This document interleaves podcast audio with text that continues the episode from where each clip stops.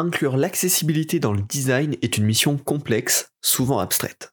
Pour faire le premier pas, je vous propose trois actions très concrètes à mettre en place dans vos prochains projets, tout de suite dans Parlons Design.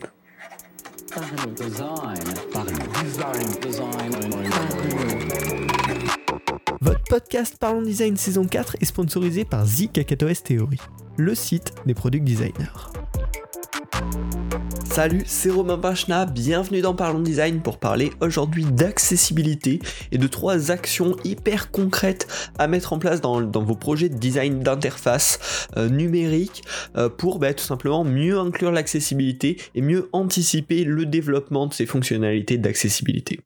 Pour rappel, l'accessibilité, c'est le fait de permettre à tous d'utiliser un même produit, peu importe leur handicap, que ce soit des problèmes d'audition, des problèmes de vue euh, ou tout autre problème qui peut affecter l'utilisation d'un produit numérique. Donc c'est un sujet bien sûr hyper vaste avec beaucoup de choses qu'on peut mettre en place hein, euh, pour, pour améliorer cette accessibilité. Mais on en entend beaucoup parler ces dernières années, c'est extrêmement important hein, parce que ça touche beaucoup de de personnes finalement qui ont des handicaps qui les empêchent d'utiliser au mieux euh, les produits numériques. Et nous en tant que designers c'est forcément de notre responsabilité hein, de leur permettre d'anticiper euh, tous ces potentiels problèmes et de leur permettre au mieux de pouvoir utiliser euh, les produits qu'on design. Aujourd'hui, c'est encore trop souvent laissé en bonus parce que c'est forcément du travail supplémentaire, des contraintes à plus à, à, gérer durant un projet. Et en plus de ça, c'est souvent abstrait ok, il faut inclure l'accessibilité, c'est extrêmement large, extrêmement vaste, il y a plein de choses à faire. Qu'est-ce qu'on fait concrètement? Et donc l'idée dans cet épisode, c'est que je vous partage vraiment trois actions hyper concrètes que vous pourrez prendre en compte euh, dans, dans vos prochains projets et qui vous demanderont un petit peu de travail mais qui auront un gros impact derrière bah, sur euh, tout simplement l'accessibilité du produit. Donc, je ne vous fais pas attendre plus longtemps et on va commencer avec la première action qui est sur la navigation au clavier, de documenter la navigation au clavier pour que les développeurs derrière puissent l'utiliser. Alors, pourquoi euh, documenter la navigation au clavier? Tout simplement parce que euh, un outil d'accessibilité de base, c'est justement de pouvoir se déplacer avec un clavier dans, dans une interface parce qu'il y a des personnes qui ne peuvent pas euh, bien utiliser une souris par exemple euh, pour différents problèmes moteurs et du coup le, déplacement, l'utilisation d'un clavier est un périphérique beaucoup plus pratique pour eux et du coup eh ben, il faut gérer euh, cette potentielle navigation. Alors la base un petit peu là-dessus, c'est que tous les éléments interactifs d'une interface doivent être accessibles avec de la navigation au clavier. Sinon, bien évidemment, si un des, des éléments interactifs n'est pas disponible, ben une personne avec ce genre de problème-là ne va pas pouvoir utiliser cette fonctionnalité. Donc, basiquement, euh, c'est assez logique. Et par contre, une autre base hyper importante, c'est que tous les autres éléments qui, eux, ne sont pas interactifs, ne doivent pas être accessibles avec la navigation clavier. Pour une bonne raison également, euh, c'est tout simplement que ça perturberait la navigation au clavier. Si euh, quand vous naviguez au clavier sur une interface, tous les moindres petits labels, tous les moindres petits éléments visuels euh, peuvent prendre le focus du clavier, bah forcément euh, ça va ça va hyper perturber les utilisateurs et ils vont pas pouvoir accéder facilement aux actions interactives importantes. Donc, quand on va vouloir documenter la navigation au clavier, donc l'ordre dans lequel euh, un utilisateur utilisant le clavier pour se déplacer va parcourir les éléments, on a une petite méthode pour ça qui est relativement simple. La première, une fois que vous avez donc bien sûr designé votre interface comme d'habitude, ça va être d'annoter tous les composants interactifs, de euh, repérer sur votre interface, ok, ben là il y a un menu avec quatre liens, là il y a un bouton qui permet de faire ça, euh, là, il y a un autre bouton euh, qui fait euh, cette autre action. Ici, il y a un formulaire, etc. D'annoter tous les éléments avec lesquels on peut interagir, tout simplement les repérer. Une fois que vous avez fait ça, vous allez pouvoir évaluer l'ordre de lecture et d'interaction le plus logique dans votre interface. Donc en premier, le premier élément qui devrait prendre le, focus de la navigation au clavier, ça va être par exemple euh, le, euh, le, menu avec euh, dans lequel on va pouvoir rentrer pour choisir l'un des liens. Ensuite, ça va être le premier bouton qui est à cet endroit, ensuite ce bouton-là, et enfin le formulaire avec le premier input et le bouton de validation et d'envoi par exemple. Donc ça va être euh, assez classique hein, et normalement plutôt logique par rapport à l'ordre d'affichage de l'interface, de choisir, ben, ça c'est le premier élément, le deuxième, le troisième, le quatrième, etc. Et vous allez tout simplement mettre une petite pastille sur votre interface euh, pour dire, ben, ça c'est le 1, ça c'est le 2, ça c'est le 3, etc. Ça c'est euh, plutôt en fait assez simple à faire, hein. mais ça permet derrière que quand on passe à la phase de développement, les développeurs disent ok euh, pourquoi il y a ça qui est affiché, ça correspond à l'ordre de lecture au clavier, on va faire attention que bah, ce soit bien le comportement qui se passe euh, quand, quand les utilisateurs utilisent la navigation clavier. Euh, une fois que vous avez fait cette première étape, vous allez quand même pouvoir réévaluer l'expérience globale. Si vous voyez qu'il y a trop de points d'interaction, que sur une simple landing page, il y a 25 euh, éléments euh, qui sont interactifs, ce qui peut rapidement faire beaucoup hein, quand on doit se déplacer un à un avec la navigation clavier, il va falloir bah, réévaluer un petit peu ça, voir s'il n'y a pas des éléments qui sont en surplus, voir s'il n'y a pas des éléments qu'on peut grouper potentiellement. S'il y a toute une liste avec 10 euh, radio buttons, ben, peut-être qu'il faut les grouper euh, dans un sous-groupe qui va être accessible. On va pouvoir se déplacer d'élément en élément, arriver sur ce groupe de radio buttons et décider soit de le passer, soit de rentrer dedans pour venir faire sa sélection. En tout cas, vous allez pouvoir un petit peu réadapter l'expérience globale, l'ordre de lecture de priorité des différents composants pour que quand un utilisateur avec qui utilise ce genre d'outils d'accessibilité euh, puisse accéder rapidement aux actions dont il a vraiment besoin. Et donc derrière, une fois que tout ça c'est bien choisi, c'est bien validé, vous allez documenter avec euh, ben, des chiffres tout simplement l'ordre de navigation clavier et les potentiels groupes euh, de navigation clavier présents dans votre interface. Alors, pour ça, je peux vous proposer quelques bonnes pratiques et conseils. Déjà, faire tout simplement un groupe, un calque euh, d'overlay dédié à ces informations de navigation clavier pour les développeurs. C'est-à-dire, sur votre plan de travail où vous avez votre interface, vous allez rajouter un groupe qui sera au-dessus de tous les autres, dans lequel vous allez mettre toutes vos petites pastilles de numérotation. Et comme ça, ce calque, on pourra facilement l'afficher et le cacher. Donc, le cacher quand vous voulez juste faire une démonstration de votre interface, et puis l'afficher quand, euh, notamment, les développeurs auront besoin pour euh, bah, développer ça et vérifier que l'ordre de lecture en navigation clavier correspond bien à ce qui a été prévu en termes de design. Et le deuxième conseil qui est hyper important, c'est tout simplement de tester par soi-même ces outils de navigation clavier. En fonction de l'OS sur lequel vous êtes, si vous êtes sur macOS ou sur Windows, il y a normalement les paramètres d'accessibilité euh, qui, peuvent être trouvés assez facilement sur votre ordinateur et vous pouvez activer euh, déjà des outils de navigation clavier un petit peu de base et les tester tout simplement sur des pages web pour comprendre euh, comment ça fonctionne, quels sont les déplacements euh, qu'on peut faire, quelles sont les contraintes, comment ça marche un petit peu et en se mettant à la place de ces personnes qui utilisent des outils d'accessibilité, des fois beaucoup plus complexes que cela, mais déjà des outils d'accessibilité de base, vous allez pouvoir comprendre pourquoi c'est important, comment on navigue, à partir de quel moment aussi ça devient enquiquinant. Euh, si on a 15 euh, euh, boutons, si on a 15 éléments interactifs, est-ce que c'est gênant ou est-ce que ça va? Finalement, c'est utilisable assez facilement.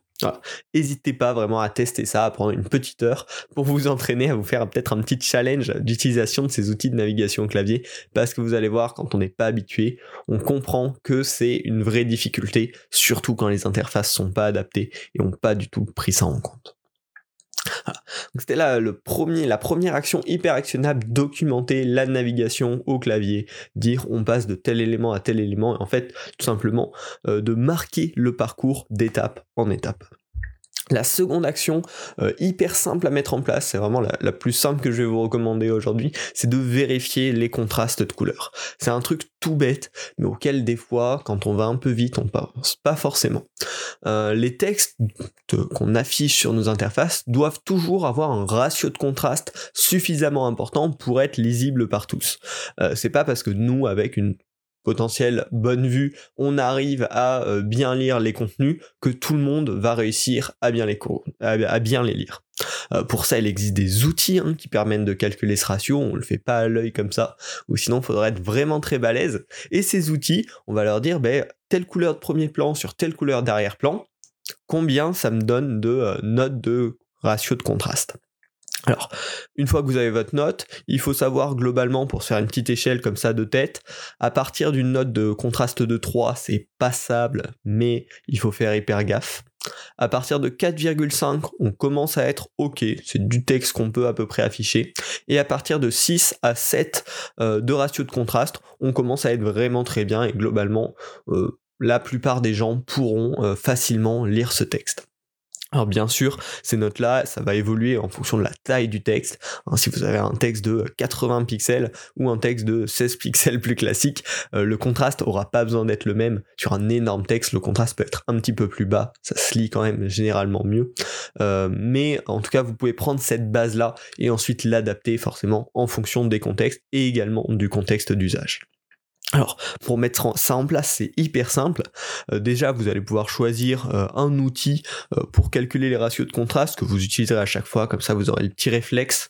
Moi, je vous recommande soit un outil en ligne qui s'appelle color.review, que je vous mettrai en, lien de, de, ce podcast, qui permet de manière hyper visuelle, en plus de comprendre comment fonctionnent les contrastes de couleurs, comment c'est calculé, comment ça évolue aussi quand on se déplace justement dans, dans, dans les couleurs. Donc assez assez bien, assez éducatif en plus. Et sinon une petite application utilitaire qui s'appelle Pika, euh, qui est hyper simple que vous installez sur votre ordinateur et que vous pouvez lier un raccourci clavier. Moi c'est Option C par exemple. Et à chaque fois que je vais faire Option C, ça va m'ouvrir le petit euh, picker de couleurs. Je vais pouvoir choisir des couleurs sur mon écran et connaître directement leur contraste donc c'est hyper pratique. Et une fois que vous avez votre outil comme ça, bah, ce sera vachement plus simple de prendre le réflexe. Et ensuite, donc la seconde étape, ça va être de vérifier systématiquement le contraste. Euh, quand vous faites votre étape où vous choisissez des couleurs euh, pour vos projets, vérifiez bien les contrastes euh, par rapport aux couleurs de texte sur les backgrounds sur lesquels c'est affiché. Et si jamais vous vous rendez compte que le contraste est trop bas, retravaillez vos couleurs. C'est hyper important.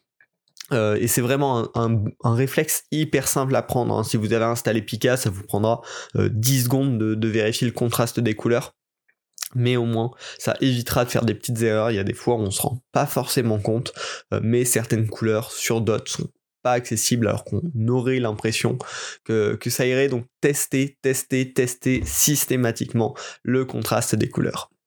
Et ensuite, si vous voulez aller un petit peu plus loin, euh, qui peut être une très bonne pratique, c'est que sur euh, votre petit style guide où vous avez euh, la palette des couleurs, n'hésitez pas à indiquer le contraste de vos couleurs de texte sur vos couleurs de background.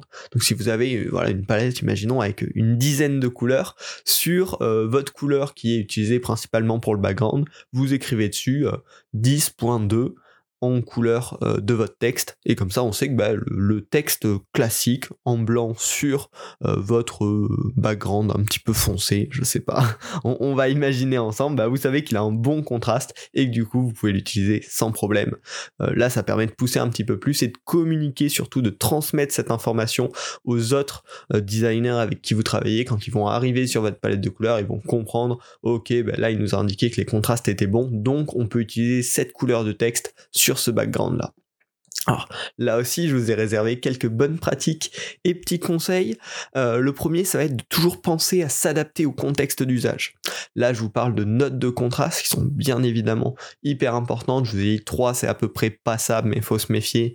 4,5 c'est ok et 6,7 ça commence à être des très bons euh, ratios de contraste. Mais bien sûr, en fonction du contexte d'usage de votre produit, il va falloir avoir des standards plus ou moins élevés. Si vous designez une interface comme Netflix qui va plutôt être utilisée en intérieur, dans des milieux sombres, le contraste n'a pas besoin d'être forcément hyper élevé, par contre, si vous utilisez un produit comme Google Maps, qui va probablement beaucoup être utilisé en extérieur, en forte luminosité, là, le contraste va être d'autant plus important. Parce que quand il y a beaucoup de lumière, on voit bien que nos écrans, globalement, sont beaucoup moins contrastés. Hein.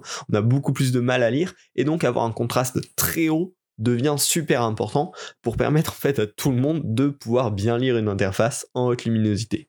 Donc c'est bien évidemment à prendre en compte. Et une très bonne pratique également, euh, ben là vraiment en termes d'accessibilité pour les personnes qui ont vraiment besoin d'un contraste élevé, c'est de proposer un mode high contrast, euh, contraste élevé tout simplement, qui peut être accessible dans les paramètres de votre application ou de votre service pour vraiment euh, mettre un niveau de contraste hyper élevé, hyper accessible, qui est peut-être un petit peu moins beau visuellement, mais qui permet à tout le monde d'utiliser au mieux l'interface. Il y a notamment Microsoft Teams et toute la d'ailleurs Microsoft, il me semble, qui intègre ces modes contraste élevé. Donc ça peut être des bonnes pratiques pour pousser l'accessibilité un cran plus loin en termes de, contraste des couleurs. Voilà. Ça, c'est la deuxième euh, action hyper concrète. C'est clairement la plus simple à mettre en place. Donc, si vous ne le faites pas déjà, pensez à prendre cette habitude de vérifier systématiquement le contraste des couleurs. On va pouvoir passer à la dernière action qui est peut-être celle qui est un petit peu plus complexe, qui demande un peu plus de travail à mettre en place, mais qui peut être également hyper intéressant en termes d'accessibilité et euh, qui est hyper actionnable, c'est-à-dire ça va avoir un retour sur investissement direct. C'est la spécification des labels euh, des différents éléments affichés sur l'écran. Alors, pourquoi? Euh, Tout simplement parce que les lecteurs d'écran, qui sont également des, outils d'accessibilité, utilisent des descriptions cachées dans le code pour décrire les éléments d'interface qui ne sont pas textuels. Euh, autant euh, un lecteur d'écran va pouvoir bien sûr lire tous les paragraphes, tous les titres, tous les liens voilà, toutes ces informations-là sans problème globalement, c'est son travail, c'est du texte, il arrive à le lire. Autant lire une image, comprendre l'action d'un bouton des fois, les, call to action des boutons sont pas hyper clairs. Euh, comprendre le sens d'une euh, checkbox, euh, comprendre le sens d'un radio button, ça peut être plus compliqué. Et là, en code, on peut écrire des labels cachés qui vont donner cette information bah, tout simplement au lecteur d'écran. Il y a trois infos qu'on peut qualifier. Ça va être le type, le type d'objet avec lequel on interagit, le label, qui est un petit peu sa description unique, et son état euh, dans, le, dans le cas d'un composant interactif. Donc, quelle est la méthode pour mettre en place ça? Ben Déjà, on va faire ça pour chaque élément et groupe euh, d'une interface. Donc, c'est un petit peu de travail. Premièrement, on va venir décrypter, enfin, décrypter son type. À quel pattern correspond cet élément? Est-ce que c'est un bouton? Est-ce que c'est une case à cocher? Est-ce que c'est une liste déroulante? Et euh, en passant cette information au euh, lecteur d'écran, bah, il va pouvoir comprendre bah, est-ce que c'est un élément interactif, qu'est-ce que ça implique derrière en termes d'interaction pour lui. C'est hyper important, à savoir que sur la, plupart du temps, on ne le fait pas sur nos interfaces et c'est géré nativement euh, par la plupart des composants. Si vous utilisez par exemple une case à cocher HTML par défaut, les lecteurs d'écran euh, vont, vont le comprendre. Par contre, si vous en personnalisez une avec un mode de développement particulier, il va peut-être falloir le spécifier dans le développement que c'est une case à cocher parce que vous n'utilisez pas un comportement euh, natif, on va dire, du navigateur. Donc, en termes de design, ça peut être bien de spécifier en fonction de comment euh, vont développer vos développeurs derrière. Une fois que vous avez spécifié le type de l'élément, il va falloir écrire son label. C'est un petit peu la clé, la description unique de l'élément et de son contenu. Alors, l'idéal, c'est qu'il y ait un label euh, visible, euh, qui, soit, déjà utilisé par tout le monde. Si il est déjà existant, bah, c'est l'idéal, il n'y a pas besoin de rajouter un label caché de description de cet élément. Mais par contre, s'il n'y en a pas, va falloir prévoir un label qui sera caché dans le code et qui permettra au lecteur d'écran de lire cette information. Pour le rédiger, il y a une chose qui est hyper importante, c'est qu'il soit absolument unique. Chaque élément de l'interface doit avoir sa représentation textuelle unique. Il ne peut pas y avoir deux éléments qui racontent exactement la même chose. Euh, sinon, ça va être compliqué pour les lecteurs d'écran de gérer ces informations il doit pas être descriptif de sa fonction. Euh, le type décrit déjà que c'est un bouton ou une case à cocher. Derrière, si c'est le label d'une case à cocher, on va pouvoir dire euh, option euh, partir en voyage. Ou ouais, là je me, suis un peu emporté, mais option voilà qui décrit à quoi ça sert, qu'est-ce que ça fait, mais qui vient pas répéter case à cocher, option nanana. Et ensuite, la dernière chose que vous allez pouvoir décrire, c'est l'état de l'élément interactif. Bah, si c'est une case à cocher, on va pouvoir dire c'est coché, c'est décoché. Si c'est un bouton, on va pouvoir dire c'est actif ou inactif. Envoyer ces informations sur l'état en cours de l'objet au lecteur d'écran. Voilà. Ça, c'est encore un petit peu de travail. Euh, comme pour euh, la documentation de la navigation clavier, ce que je vous recommande, c'est de documenter ça dans un layer supplémentaire. Vous faites un groupe de calque euh, dans lequel vous allez poser ces informations et comme ça, on pourra l'activer, le désactiver hyper facilement et voir, ah ben tiens, en fait, pour tel élément, c'est le label qu'on doit inclure dans le développement, etc. Euh, pareil, euh, ça peut être un travail hyper euh, répétitif, forcément, il y a plein d'éléments qui se ressemblent, qui vont avoir à peu près les mêmes contenus de labels, alors ça peut être super intéressant de systématiser le contenu des labels, faire un template de label pour un composant de votre UI. par exemple, on parlait tout à l'heure de l'exemple de la, de la, case à cocher, de la checkbox, ben, globalement, elles auront potentiellement tous le même modèle de label, qui va être euh, le texte option plus le, nom de, quelle est l'option de, cette checkbox. Voilà, ça peut être à spécifier tout simplement là où il y a vos composants et ça vous évitera d'avoir à rédiger le contenu de chaque label euh, de, checkbox alors que c'est toujours le même template. Et ensuite, le dernier point en termes de conseils là-dessus, ça va être de vraiment communiquer avec le dev euh, pour comprendre lui quels sont ses impératifs, comment il va intégrer ça au mieux. Est-ce que ça va déjà être géré nativement parce qu'il utilise des composants natifs qui sont déjà reconnus par les lecteurs d'écran ou pas? Et ça vous permettra d'optimiser ce travail-là et surtout de le faire ensemble pour bien le mettre en place derrière. Parce que sur la labellisation euh, des informations, si c'est mal fait, ça peut être euh, que si on laisse les comportements natifs gérer. Euh, donc c'est l'étape la plus touchy. Ce que je vous recommande vraiment, on arrive en fin de cet épisode, hein, faut forcément commencer en quelque part euh, dans l'accessibilité, c'est un petit peu à vous de jouer, à vous de vous lancer. ce que je vous recommande dans cet épisode, c'est vraiment en premier de toujours vérifier les contrastes de couleurs. Ça c'est la première action hyper concrète, hyper simple à mettre en place, qui apportera du résultat hyper concret, hyper direct. La deuxième étape pour avancer un petit peu plus loin, c'est de documenter la navigation au clavier parce que ça sert euh, à énormément de monde, ça sert même à des gens qui ont aucun euh, problème, euh, aucun handicap juste pour aller plus vite dans la navigation et ça donne juste accès à l'ensemble des, interactions de l'interface à tous. Et ensuite, derrière, un petit peu la troisième étape, c'est la spécification des labels, des descriptions des différents éléments visuels qui peut être voilà un petit peu la, troisième grosse belle étape.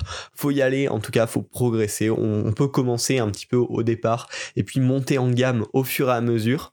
Euh, je vous mets un article en référence de ce podcast qui m'a aidé euh, pas mal là-dessus euh, dont je me suis beaucoup inspiré. Donc si vous voulez plus de détails et d'exemples un peu plus visuels ça pourra vous aider pour vous lancer notamment sur la documentation de la navigation au clavier. C'était vachement intéressant euh, en tout cas, un truc très important, hein, là je vous ai parlé bah, côté design, mais le end-off avec les développeurs est super important sur ces problématiques-là, euh, sur la gestion clavier comme sur la gestion des labels. Euh, vous pouvez le designer, mais si derrière ils prennent pas le temps de bien l'implémenter, ça aura servi à rien. Donc prenez bien le temps de discuter avec les développeurs sur comment eux ils vont implémenter ça, est-ce qu'ils connaissent ces méthodes, les ARIA labels et toutes, ces, toutes ces méthodes tout simplement qui permettent de spécifier des règles d'accessibilité côté développement et euh, bah, si besoin de vous renseigner ensemble pour pousser la chose plus loin.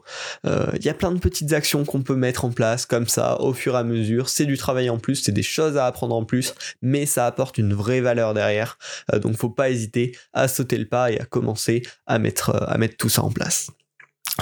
J'espère que ce podcast vous a plu, vous aura donné euh, bah, des nouvelles euh, actions vraiment hyper concrètes à mettre en place en termes d'accessibilité, vous aura donné des nouvelles idées. Si c'est le cas, n'hésitez pas à vous abonner euh, pour découvrir bah, tout simplement d'autres sujets de design, de design numérique, d'interface, d'en parlant design. Et si vous voulez encore plus de contenu, comme cet article que je vous ai mis en référence, vous pouvez vous abonner à Partageons Design.